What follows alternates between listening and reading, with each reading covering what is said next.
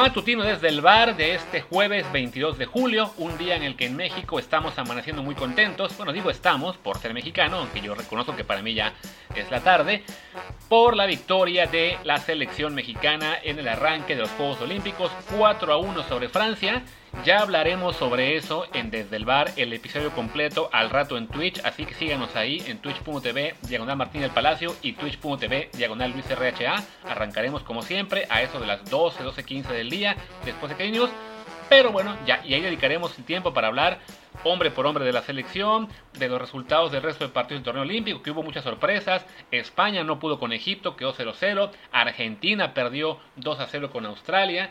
Brasil le estaba dando una repasada a Alemania, 3 0 en el primer tiempo, tuvieron un penal para irse al 4-0, lo fallaron. Ahora mismo, mientras grabo, ya va 3 1 con un grave error del portero brasileño, que es además uno de los refuerzos. Es un portero veterano de Paranaense, del cual no, que yo no me acordaba quién era.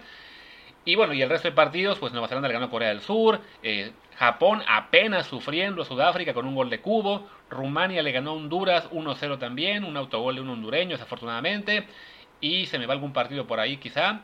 Nueva Zelanda 1-0 Corea del Sur, ya lo mencioné. Costa de Marfil 2-1 Arabia Saudita. Entonces, bueno, parece que por nivel nos podemos ilusionar un poquito en cuanto a las posibilidades de México después de este gran arranque contra Francia. Pero, insisto, ya hablaremos de eso al ratito en Twitch. Lo que haremos ahora mismo en el matutino, como ya habrán visto también en el título del programa, es hablar de el futuro de Jesús Tecatito Corona, porque ayer nos enteramos de que hay un interés importante del Tottenham de la Premier League por él. Lo revela esto el periodista Duncan Castles, un periodista inglés con cierta reputación buena en cuanto a temas de fichajes. No es, digamos, Fabricio Romano o Gianluca Di Marcio, pero sí es un buen periodista que no se inventa cosas y lo platicó en un podcast junto al periodista portugués Sergio Critiñas, creo que se dice así, que es un periodista del diario Record de Portugal, no el mexicano, del portugués. Entonces platicaron unos 10 minutos, 15 minutos sobre, sobre Tecatito. El periodista portugués, este Sergio, eh, elogió mucho a Tecatito, señalaba que es probablemente el mejor jugador todavía de la liga portuguesa en el último par de años, que puede jugar por ambas bandas, que tiene gran, gran calidad y que él le ve nivel para irse a la Premier a jugar un equipo importante. Y señalaron que, bueno, que el Tottenham es un equipo que ya vendió a Eric Lamela, que ya este también está por vender aparentemente a Lucas Moura, entonces les gustaría incorporar a un extremo de las, de, de las cualidades y la calidad de, este, de Tecatito, entonces eh, se plantean que es, factible incorporarlo. Ya el Tottenham incorporó a un extremo que es Ryan Hill, pero él juega por izquierda, entonces Tecatito sería la, la alternativa del lado derecho. Recordando además que el nuevo técnico del Tottenham es Nuno, quien ya lo dirigió hace unos años en el Porto. Estuvo solo un año en uno en el Porto, la fue la temporada 2016-17, que quizás no fue la mejor de Tecatito, eh, de hecho fue su segunda temporada apenas en Portugal, entonces uno pensaría que Nuno quizá no se llevó la mejor impresión de él, pero bueno, a la vez lo conoció bien, vio sus cualidades, su potencial, y es evidente que en los últimos dos años Tecatito es bastante más jugador de lo que fue cuando coincidió con Nuno, entonces se entiende el interés, y ahora falta ver si el Tottenham se decide a hacer ese, ese fichaje por el cual nos queda la duda de si pagaría 25 o 40 millones de euros.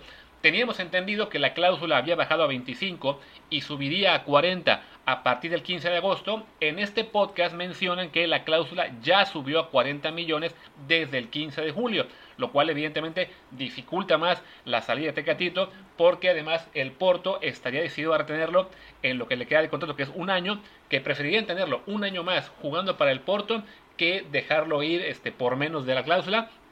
Porque bueno, se le considera evidentemente el jugador más valioso del equipo, ¿no? Y el Porto es un equipo que sí sabemos es duro al negociar y prefiere perder al jugador libre que dejarlo ir un poco más barato un año antes, ¿no?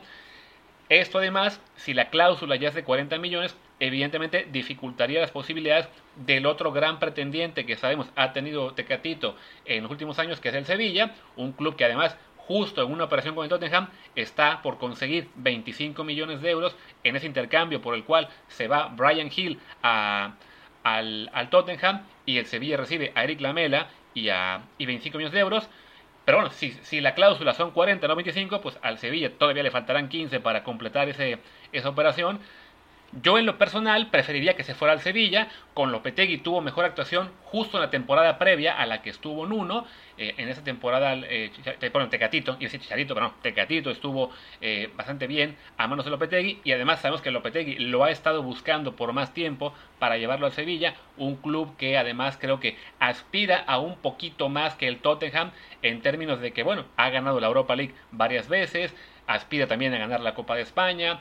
En la liga, pues e, es el cuarto lugar. Se ve complicado, pero entre la crisis del Madrid, que no puede fichar mucho, el Barça igual tuvo una mala temporada, el Atlético ganó la, última liga sufriendo más de lo debido. Recordemos que el Sevilla, ya en la temporada pasada, llegó al cierre de, a la cierre de campaña regular, eh, peleando también por el título, aunque se, se desinfló en, en la recta final. Pero bueno, uno no podía descartar que una llegada como la Tecatito le dé ese impulso que le acerque más a pelear el título. Y en caso del Tottenham, creo que sí está muy muy complicado verle pelear por la Premier, verle pelear también por la, por la Champions League o por la Europa League. No es un club, bueno, de hecho es un club que no ha ganado nada en muchísimos años.